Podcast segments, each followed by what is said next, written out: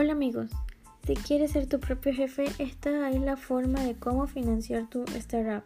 Y la pregunta es, ¿dónde consigo dinero y cuáles son los procesos o etapas que debo pasar? Tranquilos, es más fácil de lo que crees. El primer paso es la idea o modelo de negocio y el buscar un ente financiero como un banco muchas veces llega a tener demasiadas trabas. Pero antes de hacer todo esto se debe tener en consideración cuáles son los inconvenientes o características que vamos a ver en el camino o deberíamos tener en cuenta.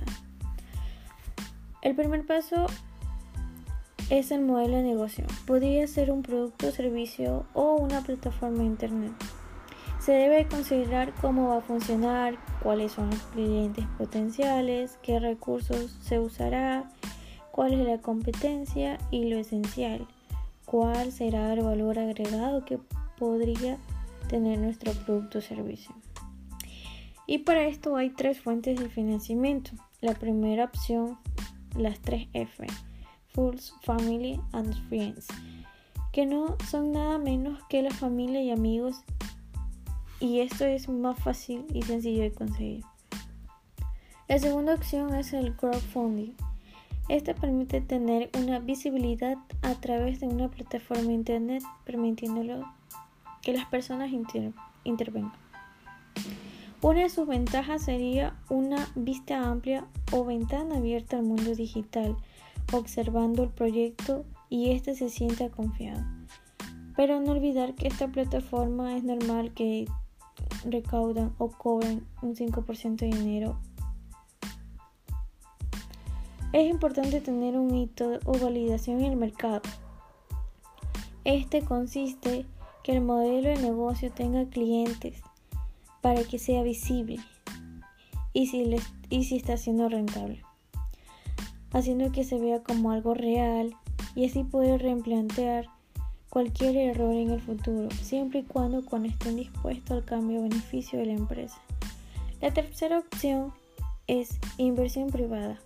Estas pueden ser incubadoras, business angels, y otras más que están rompiendo fronteras. Pero antes de buscar la mejor opción para tu negocio es importante considerar todos los aspectos antes mencionados.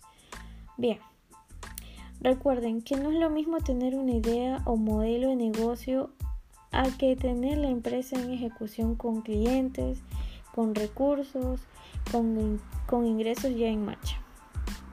Ahora bien, la primera etapa se llama seed stage o semilla. Esto sucede cuando se tiene la idea de negocio y se empieza a buscar inversionista para emprender. Por lo general no siempre llega a ser dinero, sino como conocimiento, como founder o como founder. La segunda etapa es la temprana, cuando se empieza a tener oficinas o empleados cuando aparecen los primeros inversionistas a cambio de participación en la empresa.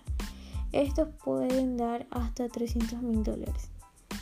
La tercera etapa es de crecimiento. Esto sucede cuando la empresa de, negocio ya está posicionada y este ya genera utilidades. Y es aquí cuando entran los venture de capitales inversionistas capaces de dar hasta medio millón de dólares. La cuarta etapa es de inversión. Suele pasar cuando se visionan a expandirse a otros países. Y la última etapa es la venta de la compañía si es que se desea.